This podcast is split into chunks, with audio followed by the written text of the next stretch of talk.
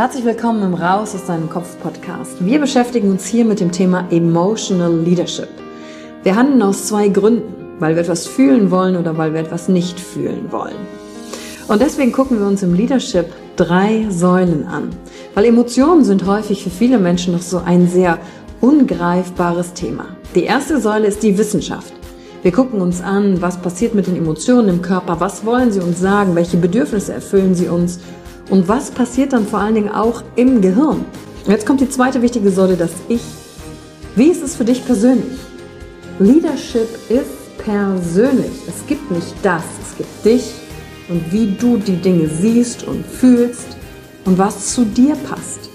Denn jede und jeder ist einzigartig. Und die dritte Säule, es wird ja auch um Social Skills gehen. Wie gehen wir miteinander um? Verhalten, Kommunikationsskills, Führungsskills, Speaking Skills. Also alles, um das Wir, das Miteinander zu stärken. Und dazu gibt es eigene Folgen mit persönlichen Erfahrungen von mir und ich schaue aber auch anderen Menschen in ihren Kopf durch Interviews, um zu gucken, wie sie die Thematik für sich gemeistert haben. Und du bist hier richtig, wenn du dir selbst auf die Schliche kommen willst. Wenn du die Kraft deiner Emotionen für dich und nicht gegen dich nutzen möchtest. Und wenn du vielleicht so ein Gefühl hast, von da gibt's noch mehr für dich in dieser Welt. Egal, ob du Führungskraft bist oder nicht. Denn am Ende führen wir immer, unabhängig vom Titel. Emotional Leadership. Discover Emotions, the key to your energy.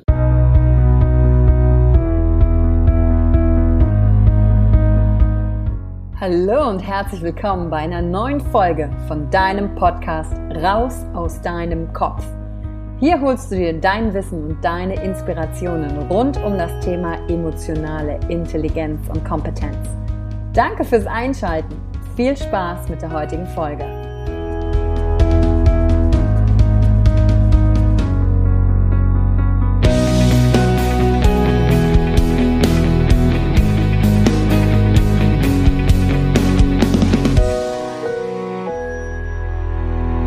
Herzlich willkommen zur heutigen Folge eben Raus aus deinem Kopf Podcast. Und ich habe einen besonderen Interviewgast hier und das Besondere an ihr ist, wir müssen diese Folge ein zweites Mal aufnehmen, denn als ich sie aufgenommen habe, ich glaube, sie ist die Frau, bei der sich am schnellsten im Leben etwas ändert, dass ich quasi jede Woche eine neue Folge mit ihr aufnehmen könnte, weil so viel in ihrem Leben passiert. Und sie steht quasi für Veränderung. Und der Name der hier heute im Podcast ganz groß aufscheinen wird, ist Susanne Rai. Sie ist Expertin für Führungskräfte der Next Generation. Mit Anfang 30 hat sie bereits 16 Jahre Erfahrung im Einzelhandel. Sie war nämlich Führungskraft bei Europas größtem Discounter, Lidl. Der ein oder andere hat vielleicht schon mal da eingekauft. Und dort war sie sieben Jahre lang für durchschnittlich 200 Mitarbeiter verantwortlich. Also du hörst schon, mit jungen Jahren große Verantwortung, die die Susanne da getragen hat. Und 2017 entschied sie sich, ihren sicheren Corporate-Job freiwillig zu kündigen, um neue Wege zu gehen. Und seitdem ist sie auf der Mission, Führungskräfte zu unterstützen, die einen positiven Einfluss auf ihr Leben und das ihrer Mitarbeiter haben wollen. Sie arbeitet als Beraterin und Trainerin mit Firmen und Einzelpersonen und ist dabei immer strategisch, leidenschaftlich und schonungslos ehrlich. Das werdet ihr gleich noch hören. Und sie ist auch auf großen Bühnen dieser Welt zu finden, denn als Speakerin hat sie seitdem in mehr als zwölf Ländern, und ich wiederhole nochmal, sie hat erst 2017 den Job gekündigt und in mehr als zwölf Ländern, von Australien bis Kalifornien, über 3000 Menschen inspiriert, ihren Status quo zu hinterfragen und, wenn nötig, Veränderungen in Gang zu setzen. Ein Weg, den Susanne, wie ich schon gesagt habe, perfekt selbst bewältigt hat und dessen Höhen und Tiefen sie auf authentische Weise teilt. Denn wenn man ja so eine, einen Lebensweg hört, dann klingt das von außen immer, ja, das, das war ja bestimmt total easy und ist ja logisch, dass dir das passiert, weil du bist ja eine, eine extrovertierte, starke Persönlichkeit. Ja, das ist aber nicht so, dass du auch eine emotionale Achterbahn hast, das sieht dann oft immer keiner. Herzlich willkommen, Susanne! Danke, liebe Yvonne. Vielen, vielen Dank. Ich freue mich total, hier zu sein. Und äh, danke für deine lieben Worte zum Einstieg. Sehr gerne. Ich durfte dich ja als Teilnehmerin kennenlernen bei einem mhm. unserer Seminare. So hat unsere Reise ja angefangen bei der Public Speaking University. Ja. Und was ich damals ja schon direkt gesehen habe, ist so, du hast so diese, diese, diese Kraft, so dieses, dieses Wollen, dieses Rausgehen, nach vorne gehen und hast das ja auch total verinnerlicht, dein Thema der Veränderung. Ja, ich habe es ja gerade schon gesagt. Ich glaube, nächste Woche könnten wir schon wieder eine neue Folge mit aufnehmen. Wahrscheinlich. Wir haben auf jeden Fall immer viel zu erzählen. Ja, immer viel zu erzählen. Deswegen ist auch meine erste Folge bei all dieser Veränderung im Außen definierst, wer bist du? Also definierst du dich immer neu oder gibt es einen gewissen Teil Susanne, der ja, der ja immer gleich ist? Also wer bist du, wenn du nicht die Führungskraft bist, der Trainer, der Speaker, der Berater, sondern wer ist denn eigentlich Susanne? Hm. Das ist eine spannende äh, Frage und ganz äh, wichtig, du hast gerade direkt schon gesagt, ähm, wer bist du im oder bei all der Veränderung im Außen. Ich glaube, äh, wir haben alle dieses Außenbild und das ist ja auch sehr, sehr interessant. Wir definieren uns ja alle als erstmal über den Beruf, ja, ich bin Lehrer oder ich bin, äh, ich bin Trainer, wie du gerade schon sagst. Ich würde jetzt nie behaupten, ich bin Speaker, weil das ist ein Marketing-Tool, ähm, das ich äh, nutze und sehr gerne nutze, weil ich einfach gerne quatsche. Aber viel wichtiger ist ja, wer bist du?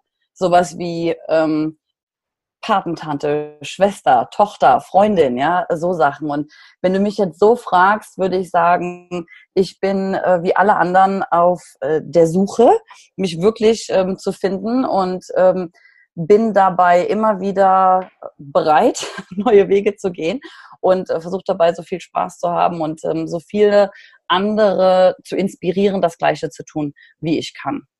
Hm. Kannst du sagen, wo dieser innere Antrieb herkommt? Also warst du schon immer so auf dieser Suche nach was Neuem und Herausforderungen? Oder wo kommt das her? Ich denke, natürlich sind das so Charakterzüge, die man haben muss. Also wir alle sind äh, unterschiedlich und die einen sind extrovertiert, die anderen sind introvertierter und ähm, nichts ist zu werten, dass das eine besser oder ähm, schlechter ist, sondern ich war schon immer ein Typ, der sehr, sehr extrovertiert war, als kleines Kind schon. Ich war schon, denke ich, immer diese geborene Führungskraft im Sinne von, dass ich gerne schon andere immer mitgerissen habe, aber auch die Verantwortung übernommen.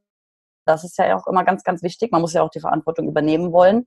Mhm. Ähm, und ja, ich war schon immer der, der Typ, der ich sag's mal, die einen sagen, sich hat nichts gefallen lassen. Ich würde immer eher so sagen, den Status quo wirklich hinterfragt haben. Warum? Nur weil jetzt irgendwer so sagt, dass das so ist, warum ist das denn so? Und das ist ja dieses als Kind, wir kennen das ja alle, wenn Kinder fragen, warum? Ja, und warum? Und warum? Und dann sagt man ja, das ist halt so, das macht man so, das ist normal.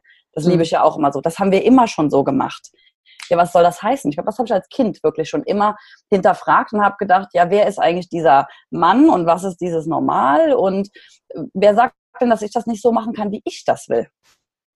Ja, du hast es dir aber nicht wegnehmen lassen im Älterwerden. Weißt du, wenn äh, wir eine Zeit lang in, in gewissen Systemen arbeiten, dann werden wir ja angepasst her. Ja, definitiv. Und das nicht zu verlieren. Und der Podcast heißt ja raus aus deinem Kopf ich würde gern in deinen Kopf reinschauen und fragen, weil von außen sieht das jetzt alles easy going aus. Was waren denn schwierige emotionale Momente in diesen Veränderungen? Oder ist es wirklich einfach easy für dich, weil das Teil deiner Persönlichkeit ist? Definitiv nicht. Definitiv nicht. Und ich glaube auch, dass ähm, ja jeder hat ja so sein Thema und wenn Veränderung äh, augenscheinlich ja auch so mein Thema ist, dann heißt das niemals, dass das einfach ist. Sonst wäre es ja nicht äh, mein Thema, so nach, sonst würde ich es ja nicht immer und immer und immer wieder auch irgendwie machen. Sonst hätte ich ja vielleicht auch mal irgendwas ähm, und würde dabei bleiben und würde sagen, es ist ja auch jetzt schön so, dass es so ist. Und das heißt gar nicht, dass ich nicht auch wirklich den Moment genießen kann und auch wirklich Sachen so sehe, wie sie sind und auch gerade Sachen, die schief laufen oder die nicht gut sind oder ähm, wir haben ganz kurz ein Vorgespräch ja, ähm, darüber, ich hatte eigentlich eine äh, Sache geplant für dieses Jahr und wäre jetzt auch eigentlich gerade ganz woanders auf der Welt. Und dann ist das innerhalb von drei Tagen hat sich das ganz anders ergeben und wird auch einen großen Einfluss auf mein jetziges Jahr ähm, haben. Dann hast du ja immer die Option zu sagen, scheiße, äh, darf ich nicht sagen, ja, scheiße, warum, warum ist das jetzt, warum? Und, und diese Opferhaltung einnehmen und was soll das jetzt? Und ich habe mir das aber anders vorgestellt und ich habe das aber anders geplant. Oder zu sagen, okay, ist so, nicht optimal, aber was kann das jetzt bedeuten? Welche anderen Türen öffnen sich jetzt dadurch? Weil ich glaube zu 100 Prozent, dass wenn sich eine Tür schließt, dann ist das so, damit sich die andere öffnet. Und ich glaube auch zu 100 Prozent an Timing. Alles hat sein, äh, alles kommt im Leben zur richtigen Zeit.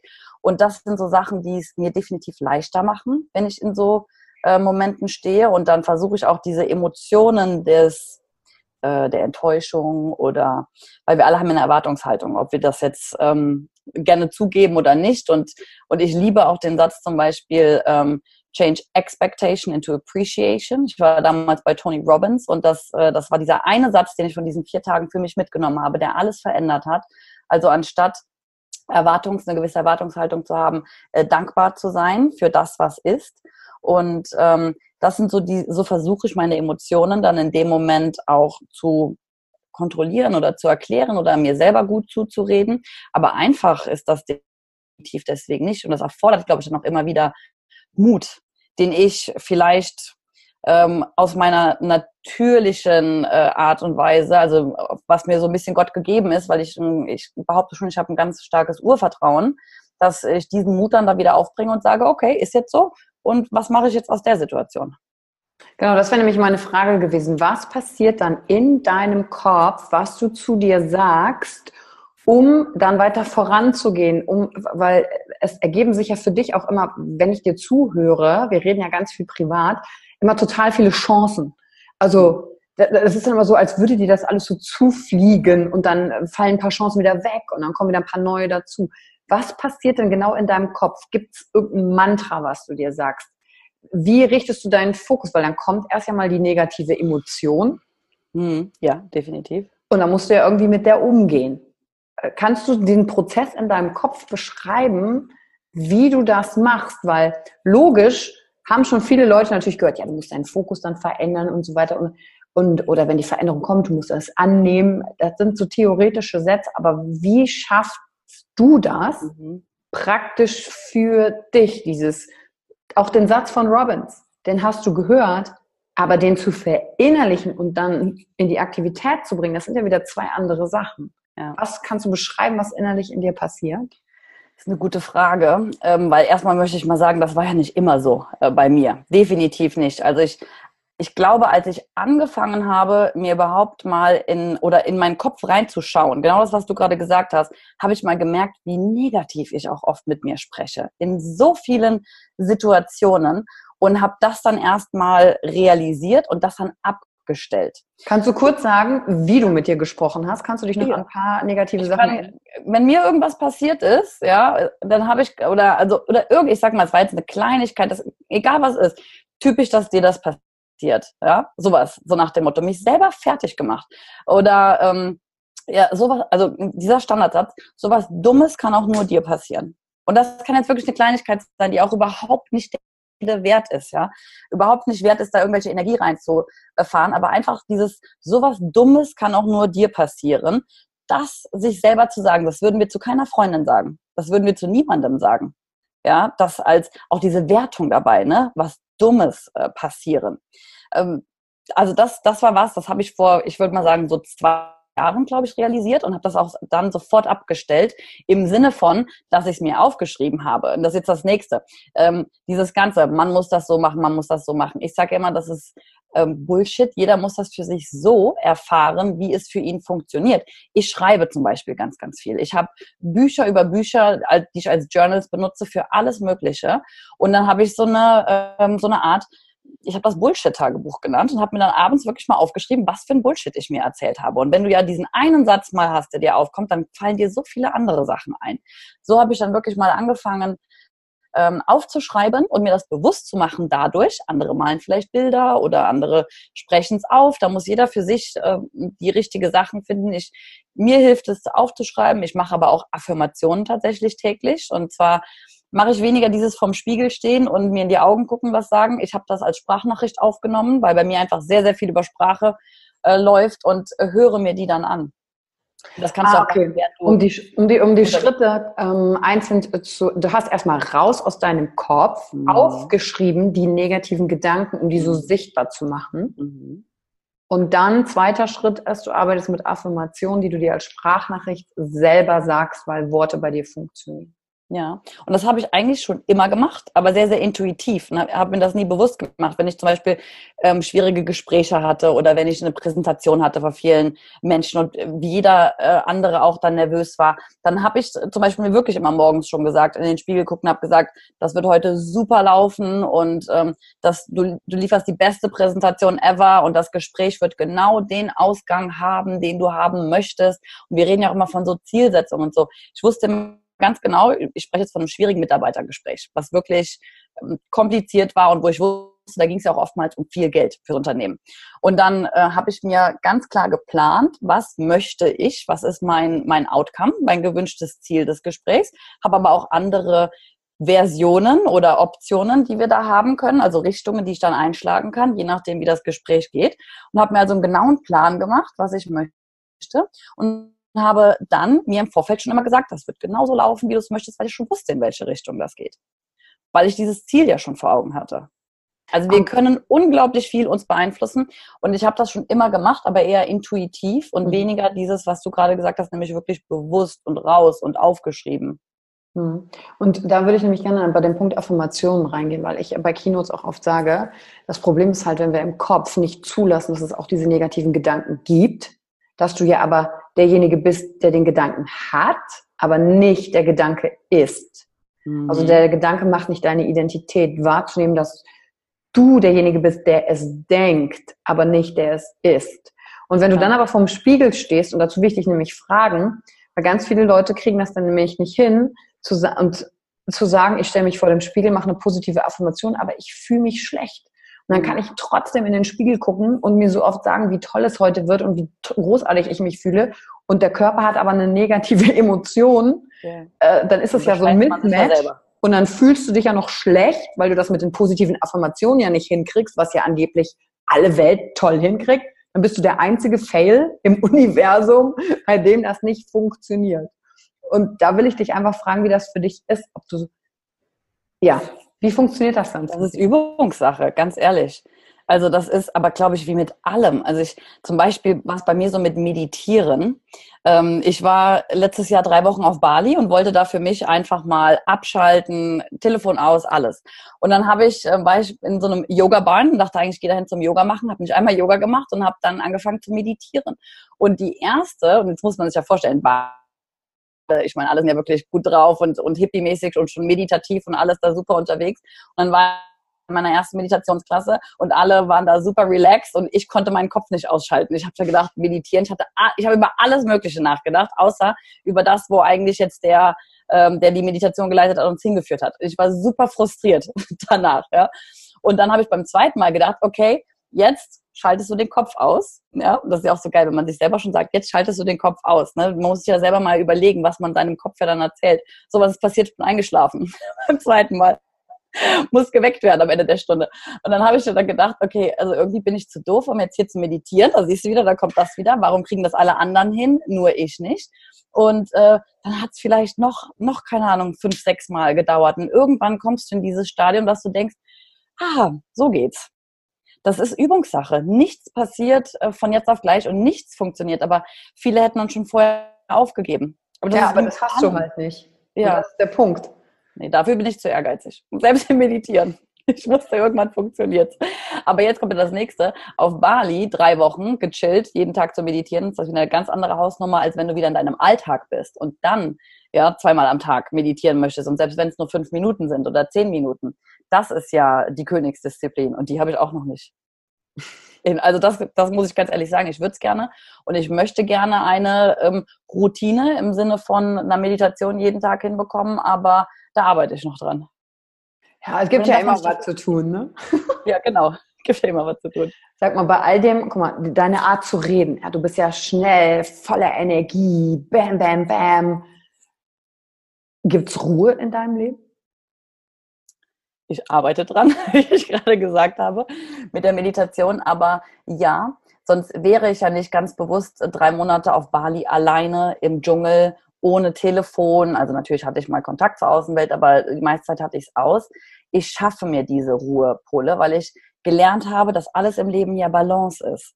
Und wie du gerade sagst, ich bin von, von Natur aus sehr, sehr äh, energetisch und das ist so. Aber genauso viel Energie, wie ich verbrauche, muss ich ja auch irgendwo mal aufladen. Mhm. Und ähm, auch da wieder, da gibt's kein Geheimrezept, sondern da muss jeder für sich selber schauen. Ähm, ich zum Beispiel gehe total gerne in der Natur spazieren. War gestern wieder eine Stunde im Wald. Und das ist dann sowas, das nehme ich mir dann. Und dann habe ich da auch kein, kein Telefon, sondern vielleicht höre ich mal einen Podcast, vielleicht höre ich aber auch gar nichts, vielleicht gehe ich einfach nur ganz, ganz im Ruhigen und Stillen dadurch. Und das ist was, wo ich mich auch hin diszipliniert habe. Und ich verbringe auch sehr, sehr viel Zeit mal alleine zwischendurch. Weil gerade, weil ich habe auch, ich netzwerke unheimlich gern, ich, ähm, ich nutze die Zeit, ich bin so viel unterwegs und überall möchte noch Leute sehen und Freunde treffen und dann hören, was gibt's Neues und so weiter. Und das ist immer sehr, sehr viel Information ja auch. Und äh, emotional bin ich ja auch immer mit, mit allem dann so mit dabei. Ich höre das ja nicht nur, ah ja, okay, sondern ich bin dann auch wirklich, ja, fühle mit und so weiter. Und das verbraucht auch sehr, sehr viel Energie. Da muss man auch wirklich aufpassen, was gibt dir Energie im Leben und was verbraucht Energie. Und da eine Balance zu schaffen, das ist, ähm, ja, ich glaube, das ist, ein, das ist ein Prozess.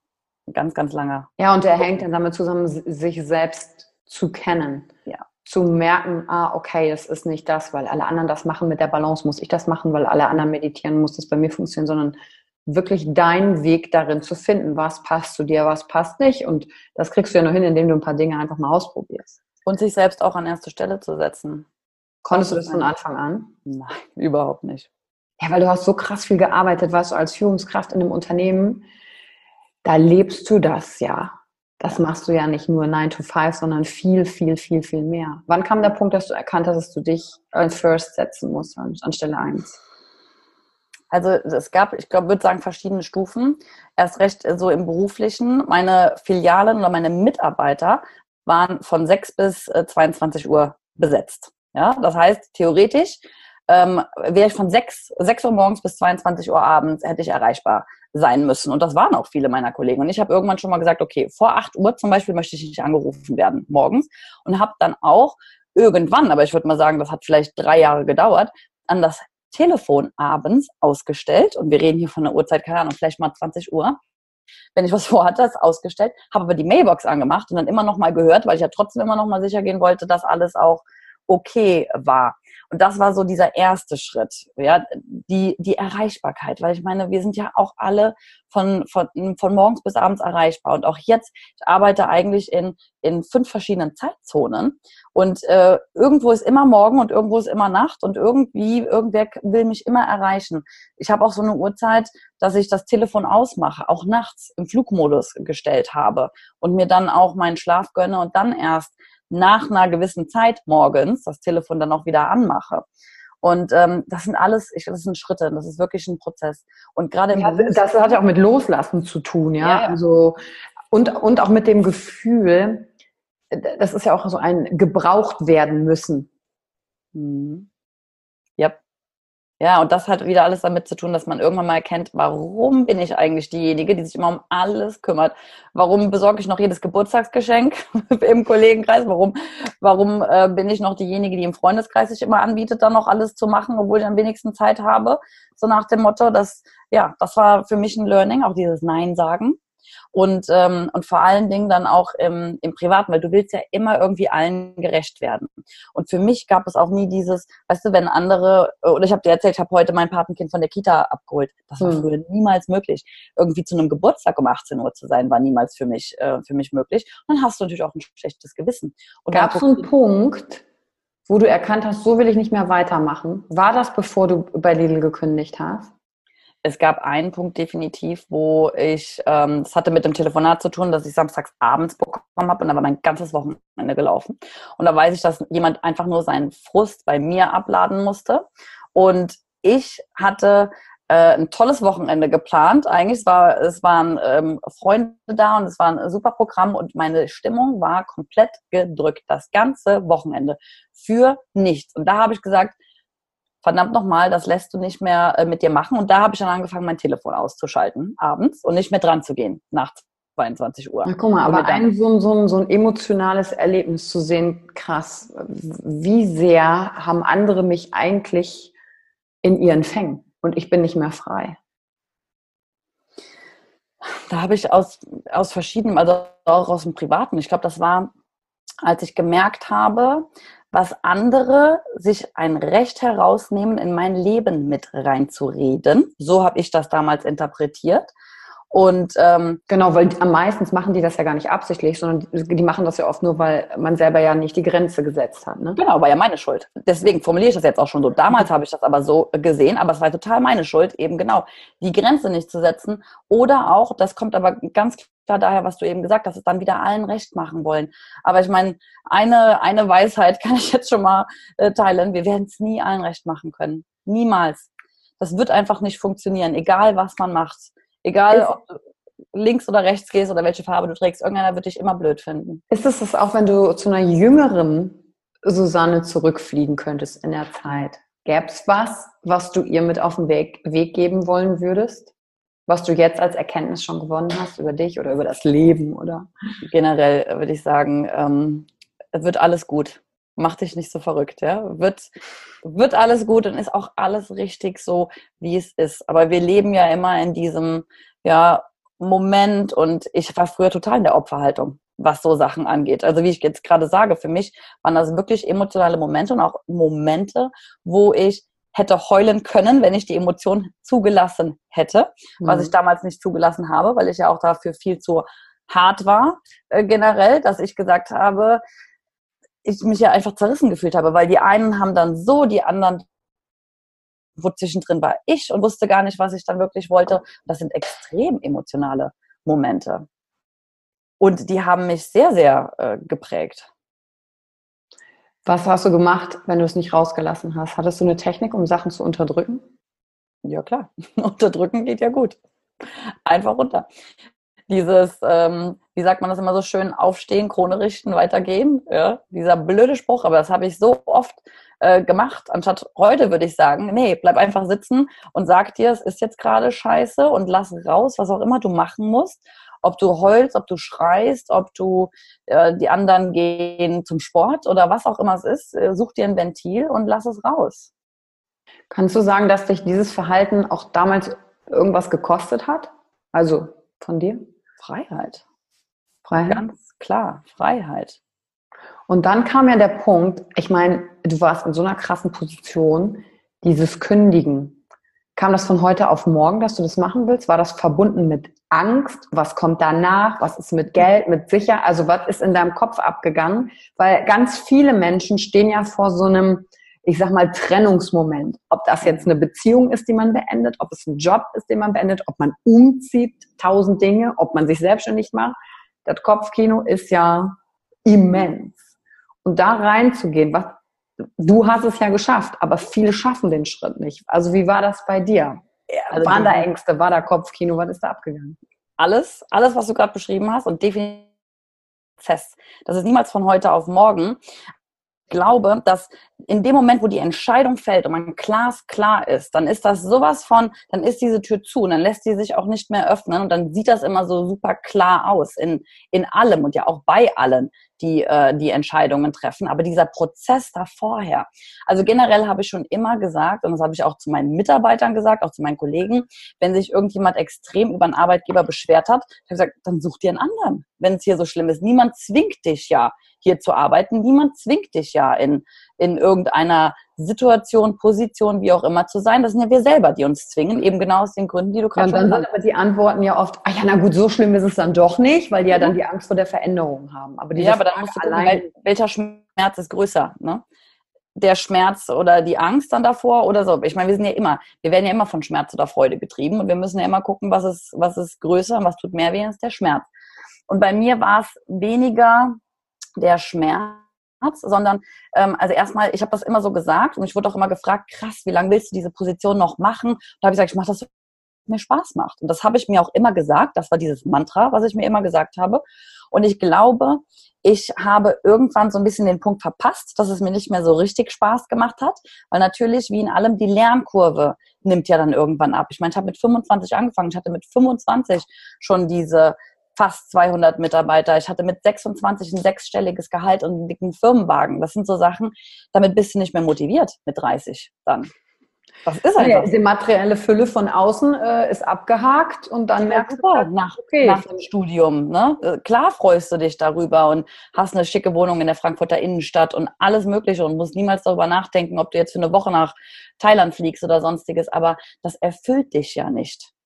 Das erfüllt dich nicht, aber das musste ich natürlich auch erstmal lernen. Mein 26-jähriges Ich wusste das auch nicht, wobei das auch gar nicht äh, Thema war, weil ich, damals war ich einfach total ehrgeizig und wollte lernen und, und habe es geliebt und dann, du hast ja dann immer andere äh, Sachen, die dich dann ja auch anspornen. Und ich habe mich auch, das Unternehmen hat mir so viele Chancen geboten und ich habe so viele verschiedene mhm. Sachen auch mitnehmen können. Aber ausschlaggebend, ich würde sagen, was diesen Prozess wirklich ausgelöst hat, war, als ich äh, das Angebot von Deal eines Sabbaticals angenommen habe und bin drei Monate nach Südamerika gegangen. Also ich bin ja schon immer gerne gereist und war schon immer eine Reisetante und bin dann wirklich drei Monate auch da, ich glaube, durch äh, neun Länder äh, gereist. Mhm. Und bin da auch einfach hin äh, und habe mich treiben lassen. Ich bin wirklich planlos. Und da hattest du keine Angst, ins Ausland zu gehen? Überhaupt nicht. Aber guck mal, wenn, wie du das so sagst, so ja, ich war hier drei Wochen auf Bali, ich bin dann einfach nach Südamerika gegangen. Weißt du, so in meinem Kopf, und ich war ja jetzt auch schon in vielen Ländern, ist aber trotzdem dieses, oh Gott, ich spreche die Sprache nicht, wie ist die Kultur, wie findet man sich zurecht? Das ist ja so ein kleiner Subtext, der trotzdem ja auch bei mir im Kopf läuft. Das hattest du gar nicht ausgedacht. Rein ins Abenteuer, los geht's. Niemals. Das habe ich aber auch noch nie gehabt, wenn es darum okay. geht, irgendwie was Neues, weil für mich ist, und das wahrscheinlich auch meine größten Werte sind Freiheit, Abenteuer. Und das ist ja für mich totales Abenteuer. Nicht zu wissen, wen triffst du, nicht zu wissen. Und so Leute kamen zu mir und haben gesagt, ja, was ist, wenn was passiert? Ich sage, ja, ich hoffe, dass ganz, ganz viel passiert, deswegen mache ich es doch. Ist doch, für mich war das so logisch. Ich hatte nicht einmal Angst. Natürlich, mein Umfeld hatte Angst, was ich auch verstehen kann, wenn eine Frau alleine nach Südamerika äh, mhm. reist, wobei einen Moment alleine war, außer den Momenten, in denen ich es dann wirklich wollte. Und das war auch das erste Mal, dass ich dann alleine war. Und diese Zeit war so prägend, weil nicht nur bist du losgelöst von deinem Alltag, sondern mhm. du hast auch wirklich mal Zeit, dich mit dir selbst auseinanderzusetzen ähm, und auch keine Ablenkung, so wie wir sie ja heute überall haben. Also wenn du dann nochmal wirklich im ecuadorianischen Dschungel bist, ein paar Tage, da hast du auch kein Internet. Ja, da kannst du auch nicht den Instagram-Feed checken. Nee, nee. Und habe ich, hab ich auch damals, da habe ich noch überhaupt nichts mit am Hut gehabt, wirklich. Und ähm, da waren so viele Momente und auch Sachen, die mir begegnet sind und die meinen Horizont natürlich geöffnet haben, dass ich würde sagen, ich bin danach zurückgekommen nach diesen drei Monaten und war total wieder energiegeladen, habe gesagt, super. Und natürlich habe ich mir da auch schon oft die Frage gestellt. Die Frage war schon da, möchte ich mich beruflich verändern? Weil wir wissen ja auch alle, in, in den Unternehmen ist es ja auch, du kannst nicht zu lange bei einem Arbeitgeber sein, sonst bist du da gebrandmarkt, so nach dem Motto, willst du innerhalb des Unternehmens weiter oder was willst du überhaupt machen? Selbstständigkeit war eigentlich noch gar keine Frage da so wirklich für mich. Für mich ging es mehr mal so um mich und was, was, wo ich machen. Und dann kam ich zurück und war total energiegeladen. Und danach ging es aber tatsächlich für mich persönlich eigentlich nur noch bergab. Und das, was du jetzt eben gesagt hast, was also als Chancen sind, da kamen auch jede Menge Chancen meines Weges im negativen Sinne. Aber was habe ich, also was habe ich die interpretiert als Probleme und als Ungerechtigkeiten und als was weiß ich. Dabei waren es alles Chancen für mich. Nur ich habe das überhaupt nicht begriffen. Und dann hat mich wirklich noch mal acht Monate ähm, ge gedauert, bis ich die Entscheidung getroffen habe. Und die Entscheidung habe ich getroffen, war natürlich wieder weg in Israel am Strand und habe da für mich die Entscheidung getroffen, das war's. Jetzt veränderst du dich. Ich habe noch nicht gesagt, das will ich machen, da will ich hin, dann wird es sein. Keine Zeit und Raum irgendwie Vorstellung gehabt. Ich habe einfach nur gesagt, jetzt verändere ich mich. Und ich kam ungelogen, äh, das war Sonntag, Samstag, Sonntag, dass ich diese Entscheidung getroffen habe. Sonntag bin ich wahrscheinlich zurückgeflogen. Ich habe ja auch immer so dieses, ich war auch der typische von Urlaub zu Urlaub Leber, ja, Wochenende gab es ja nicht so wirklich bei mir äh, durch den Einzelhandel, aber ähm, ich habe immer bis zu jedem letzte Minute dann ausgekostet und kam montags zurück und dann hat sich bei mir montags schon, da kam sie, da war die Gelegenheit für mich und dann, dann ging das alles ganz schnell. Dann war das am Freitag war schon dann klar, also ich kam Montag zurück, Montag hat sich diese Gelegenheit mir ergeben, weil ich für mich fest entschlossen hatte, das ist es jetzt, jetzt kommt die Veränderung und dann strahlst du das ja auch aus, das ist ja einfach so. Ja, und dann kam die Gelegenheit, ich wusste sofort, das ist es und freitags war schon alles geklärt. Und dann ist es ganz schnell, aber der Weg davor, der war Weg, der war äh, steinig und schwierig. Und vor allen Dingen auch anstrengend. Ne? Ich, ich kenne ja genau auch so diese Phasen, wenn du auf der Suche bist, noch nicht wissen, wohin, aber du willst, du weißt, du willst das Alte nicht mehr, aber dann so dieses, ja, aber das gibt dir Sicherheit, jetzt hast du einen gewissen Standard und dieses ganze, diese Verhandlung in deinem Kopf, die stattfindet. Ja, aber so die kam danach. Gar nicht. Die kam danach? Die kam danach. Für mich war erstmal nur die Entscheidung klar. Krass. Das war klar. Ja, das war so glasklar für mich, weil natürlich, als ich da am Strand war, habe ich natürlich gedacht, ah, okay, jetzt du bist, du hast ja eine super Position, das ist ja überhaupt kein Problem für mich und das Selbstbewusstsein hatte ich auch schon immer, mir einen neuen Job zu suchen, beim nächsten Unternehmen unterzukommen. Aber ich wäre jetzt nie der Typ gewesen, wie es die meisten dann machen, zu sagen, okay, jetzt suchst du erstmal was und dann, dann guckst du da und da. Ähm, dafür bin ich auch zu ehrlich in dem Moment, ja, und wusste einfach nur, nein, du musst jetzt die eine Tür zumachen, damit sich die nächste öffnet. Und dann diese Entscheidung war glasklar, dann kommt alles mein Weg. Und so ist das immer bis jetzt gewesen. Ich treffe eine Entscheidung, in dem Moment ist alles glasklar, danach ändert sich alles, aber klärt sich auch irgendwie alles und dann geht's weiter. Dann kommen halt die nächsten Herausforderungen. Gibt es denn irgendwas, wovor du Angst hast im Leben? Klar, logisch. Ich habe vor vielem Angst auch in diesen Momenten, Mhm. Ähm, aber die Frage ist ja immer, wie gehst du damit um? Ich habe vor, ich hab vor so vielem Angst. Ähm, vor all den Dingen, die, die wir nicht hoffen, dass sie passieren. Ja, was ist, wenn man krank wird oder was ist, wenn irgendwas wirklich passiert, was dich, was tief emotional ähm, dich mitnimmt, rausreißt irgendwie aus allem. Ähm, aber dann andererseits denke ich mir wieder so, warum, warum Angst haben? Weil es kommt ja alles so, wie es kommen soll. Ja, das merkt man dann nach einer Zeit, ne? Ja. Trotzdem, auch die negativen Sachen. Trotzdem begleitet einen das, ja. Hm? Kommt ja, hört ja irgendwie nicht komplett auf. Es, du lernst es nur kennen, dass ja. da dieser Gedanke ist oder diese Angst. Ich glaube aber auch mit Ängsten, ich sehe das so, man soll sich seinen Ängsten auch irgendwie stellen. Und das, das hat ja sowas damit zu tun. Zum Beispiel habe ich gelernt, ähm, das heißt ja so, äh, so schön dieses, being comfortable, being uncomfortable. So schwierig das im, im Deutschen zu sagen, ja, aber sich gerade in diese Situationen zu stürzen, auf die du keinen Bock hast, die dir unangenehm sind, wovor du Angst hast, ja. Ähm, ich erinnere mich zum Beispiel, wo wir uns kennengelernt haben, Public Speaking University. Ich kann es nur empfehlen, jedem. Da wirst du wirklich an, an den Rand deiner äh, Schmerzensgrenze absolut geführt. Ja, ich möchte nichts sagen, aber das hat mir unheimlich weitergeholfen. Ich erinnere mich an unseren Moment, wo wir da standen. Ich habe gedacht, ich muss mich übergeben. Das war wirklich so. Also auch diese körperliche Reaktion. Und äh, Du musst dich aber stellen, weil was, ich hätte es mir nie verziehen, wobei das gäbe es auch, wäre auch für mich, käme das nie in Frage, das dann nicht zu machen. Aber es gibt ja auch Leute, die stehen dann an diesem Punkt und machen es nicht. Ich habe zum Beispiel Höhenangst und das ist ja was, wo ich sage, da gibt es ja Mittel und Wege, ja, die zu bekämpfen und ich mache das Schritt für Schritt und ich weiß, irgendwann werde ich mal einen Fallschirmsprung machen. Ich könnte jetzt sofort mich übergeben, wenn ich darüber nachdenke und ich weiß nicht, wann das soweit sein wird, aber ich bin ähm, äh, Tandem gesprungen letztes Jahr. Und da ist auch wieder so krass, da merkst du, wie der Körper funktioniert, dein Kopf, ja. Ich stand dann da oben und habe natürlich alles Mögliche ausgemalt, was jetzt alles passieren kann, wenn dieser Schirm sich nicht öffnet, wenn Sonne du sitzt ja dann da in diesem Ding, ich weiß nicht, ob du das schon mal gemacht hast, das ist ja wie so eine, wie so eine halbe Badewanne, die da irgendwie, wo du so drin sitzt, das ist ja, ist ja ganz komisch.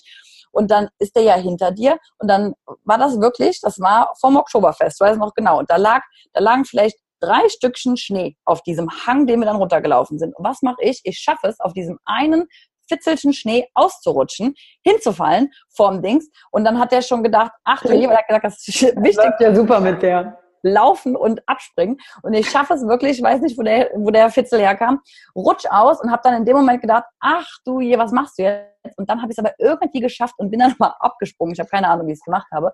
Und dann war es das geilste Erlebnis, ja, ever und hat überhaupt keine Angst gemacht. Aber vorher, ich bin da auch alleine hin, weil ich wusste genau, wenn da irgendjemand ist, den ich kenne, dann, dann überrede ich den, mich hier wieder rauszulassen, so nach dem Motto. Das hat mich so viel Überwindung gekostet. Das war übrigens ein Gutschein, den ich von einer Freundin zum 30. Geburtstag bekommen habe und drei Jahre später habe ich den eingelöst. Ich hatte den immer schön ganz, ganz unten vergraben im, im Schreibtisch. Da hattest du Glück, dass der noch gültig war nach drei Jahren. Ja, das war natürlich auch so ein bisschen eine Hoffnung, dass der nicht mehr äh, gültig war. Aber es sind lauter so Sachen, wo äh, ich denke, dass es total wichtig ist, weil irgendwann macht es dir ja auch keine Angst mehr. irgendwann kriegst du ja auch eine Routine in, äh, in gewissen Sachen. Ja, das stimmt, weil du dich ja auch dann selber kennst. Ne? Du weißt, okay, da ist vielleicht eine Nervosität, aber ich kenne mich, das ist ein Teil von mir äh, und ich kann mir vertrauen. Ich habe in der Vergangenheit schon Erlebnisse geschaffen, die mir das bestätigt haben. Ja. Also kann ich vorangehen. Ne? Und ganz oft sind es auch so Sachen, dass es mir am größten Angst macht, dahinter liegt die allergrößte Veränderung dass wir jetzt zum Beispiel hier so sprechen. Äh, ich gucke jetzt dich an und versuche nicht zu gucken, wie ich äh, auf dem Bild aussehe, aber für mich war das das Allerschlimmste. Ich werde nie vergessen, mein erstes Facebook Live-Video, das, und das ist auch noch nicht so lange her, das war für mich das Allerschwierigste, weil ich mir alles Mögliche vorgestellt habe, was da passiert, wenn man live spricht und wenn man vor anderen spricht. Ja, und, und? Das, ja, und jetzt spreche ich ganz gerne vor anderen.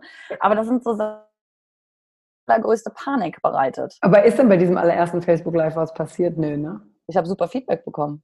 Ja, guck. Total. Das ist ja, das ist ja richtig schlimm, Susanne. Ja, nee, aber das hat, war das dann auch so, wo, wo ich gemerkt habe, weil ich natürlich aber auch Stuss geredet habe. Ich habe so, so irgendwie sowas wie mach es einfach so nach dem Motto es genannt und habe gesagt, meine Aufgabe war heute für mich, ähm, ähm, das zu machen, was mir am meisten Angst macht. Und deswegen mache ich das jetzt hier gerade. Sowas habe ich gesagt. Da haben super viele mir aber so Nachrichten auch geschrieben, haben gesagt, krass, das würde ich mich nie trauen und auch in Englisch und so weiter. Ja, so Sachen. Und das ging mir ganz, ganz oft. Ich habe unzählige Momente, die mir Angst machen, aber ich definiere die mittlerweile ganz, ganz anders. Mhm. Ja, interessant, ne? Da einfach eine, eine Veränderung in der Art der Bewertung auch vorzunehmen von diesen Dingen. Ne? Ja. Perspektivsache. Und du weißt ja, ähm, meine drei Fragen zum Schluss, weil du ja. hast dir ja fleißig schon andere Podcast-Folgen angehört. Ja. Eine davon ist ja immer das Mutigste, das ich je getan habe.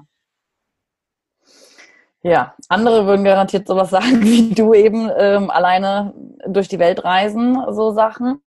Mhm. Ähm, für mich persönlich, und wir sind ja hier ganz, ganz persönlich, war es, glaube ich, wirklich mal Emotionen zu zeigen und über Emotionen zu sprechen und mich verletzlich zu zeigen. Und kannst du die Situation beschreiben, wann und wo das war? Ja. Ähm, und zwar war das, und das war auch eine lebenseinschneidende ähm, Situation für mich als Führungskraft. Und zwar wurde ich da von ähm, zwei Mitarbeiterinnen verklagt tatsächlich. Und du wirst ja dann, ja, persönlich, äh, da ging es jetzt gar nicht auf das, äh, auf das, ähm, auf die Details eingehen.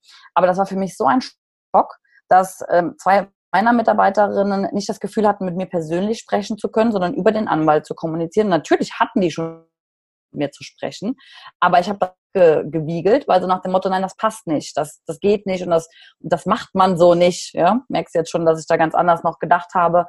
Und ähm, als dann auf einmal, das war auch geil, ich hatte gerade einen neuen Chef und der quasi so dieses Kennenlerngespräch, dass er gesagt hat, hier liegen zwei Anklagen auf dem Schreibtisch.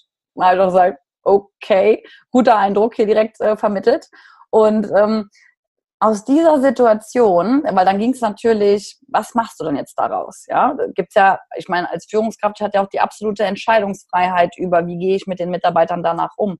Und ich habe mich dazu entschieden, mit beiden separat essen zu gehen, habe mir einen Abend für jeden Zeit genommen. Das war das erste Mal, dass ich das gemacht habe und habe da wirklich gesessen, habe gesagt, ähm, mich hat das wahnsinnig verletzt und nicht von ihrer Seite aus, sondern der Gedanke, dass jemand nicht mit mir sprechen kann persönlich und diesen Weg wählt, ähm, anstatt mit mir persönlich darüber sprechen zu können, das Gefühl haben, sich mir anvertrauen zu können.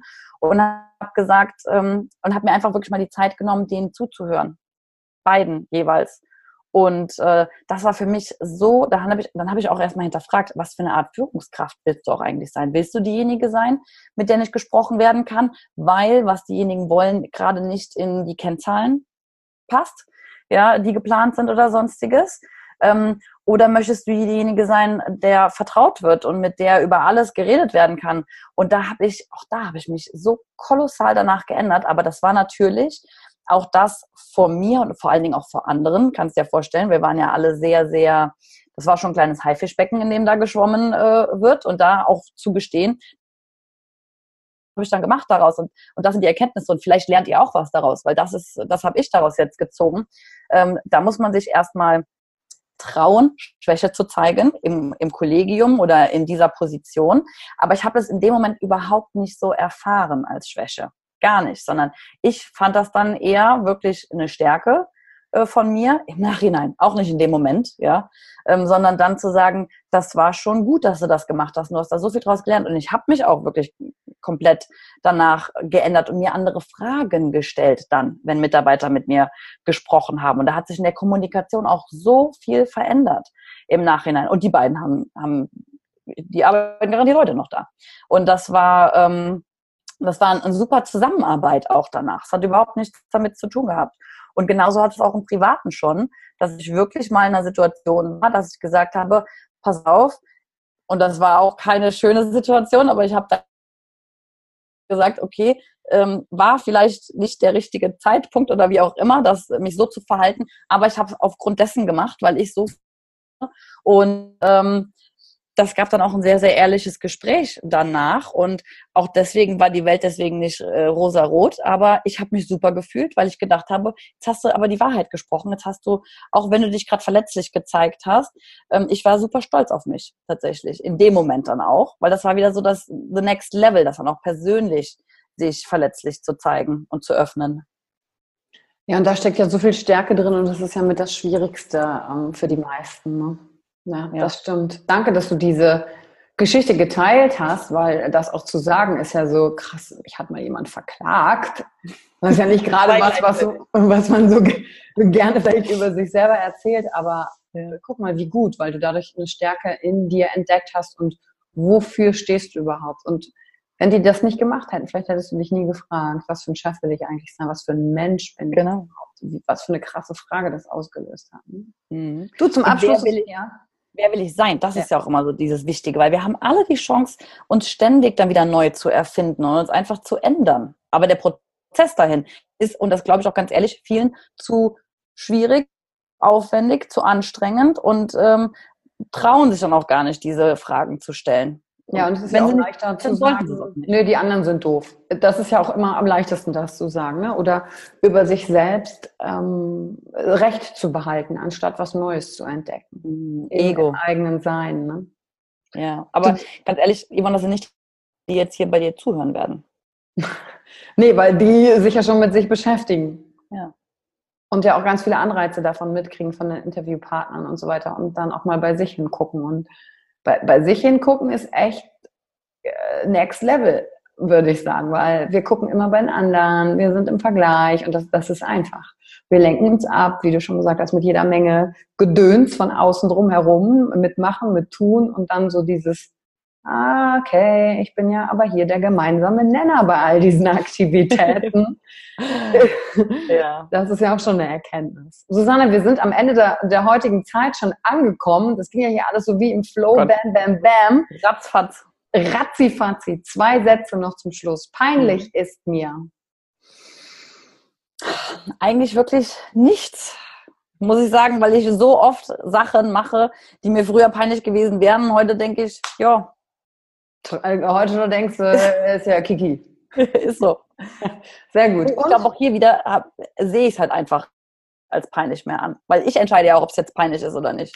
Ja, das stimmt. Da habe ich letztens schon mal mit jemandem gesagt, ab, ab so einer gewissen Phase in der Persönlichkeitsentwicklung oder wann auch immer oder im Leben, dann weißt du halt, ja gut, ist halt nicht mehr peinlich, was früher mal peinlich war, ne? weil du dann zu den Sachen stehst und dir dadurch Stärke ja zurückholst. Was mir peinlich war, war, als ich die ersten Male wirklich mit dem Telefon so für irgendwie ein Live-Video oder sonstiges durch die Gegend gelaufen bin, ja, und Leute am Flughafen oder so zum Beispiel. Aber es kommt halt super an, ne, wenn du es irgendwie am Flughafen machst. Oder ich musste auch schon oft mal irgendwie irgendwelche Telefonate am Flughafen so führen. Und äh, das war mir schon ein bisschen wirklich, ja, am Anfang. Aber dann jetzt denke ich mir auch mittlerweile, was Tolles. Und ich meine, es ist ja jetzt mittlerweile normal, aber es sieht, also ich finde, ich finde, es sieht bescheuert aus. Ich finde es selber bescheuert, wenn ich so durch die Gegend, aber wie soll es auch anders gehen? Und ich finde, es sieht auch bescheuert bei anderen aus. Wenn man andere zuguckt, wie sie Selfies machen, aber so sieht das halt nun mal aus. Ja. Schön sieht es nicht aus von außen, aber so sieht es einfach aus. Ja, aber ist auch interessant. Am Anfang ist es dir peinlich und jetzt denkst du halt irgendwie, ja Gott, was, was soll's, ne? Da merkst du, du änderst ja einfach nur wieder die Einstellung dazu. Das stimmt. Und dann zur letzten Frage. Ich bewundere an anderen. Ich bewundere an anderen äh, Leichtigkeit. Menschen, die, ähm, die noch Kind sind irgendwie im Erwachsensein. Das bewundere ich total. Die, äh, das ist was, was ich unbedingt möchte, diese, diese Leichtigkeit und sich wenig Gedanken machen, so sieht's ja aus und, äh, und einfach noch äh, große Kinder sind. Das ist witzig, dass du das sagst, weil du ziehst jetzt einfach mal mit kompletter Leichtigkeit nach Zypern, um es mal da auszuprobieren. Also von außen betrachtet, Susanne, super viel Leichtigkeit ist da schon vorhanden. Guck mal hin. Nee, ich bin auch sehr, sehr viel im Kopf und, und lerne einfach nur durch, aber auch einfach wirklich so Sachen wie dein Podcast und durch, durch wirklich so Sachen lerne ich anders damit umzugehen. Das ist alles. Schön.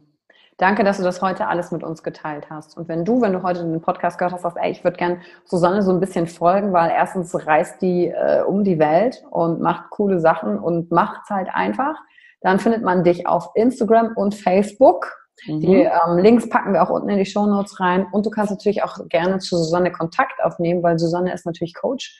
Wenn du Fragen hast, sagst, ich will ein Coaching haben zum Thema Veränderung, weil da steht was an, wo ich mir gerade selbst im Weg stehe, dann ist Susanne definitiv der richtige Ansprechpartner. Ne? Vielen, vielen Dank, Yvonne. Es war wunder, wunderschön. Es hat mir ganz viel Freude gemacht. Sehr und ich gut. danke dir für die ganze Arbeit und Mühe, die du hier machst, damit äh, wir deinen Podcast hören können und uns inspirieren lassen können. Sehr, sehr gerne. Das frage ich mich ja auch manchmal. Interessiert es überhaupt Leute?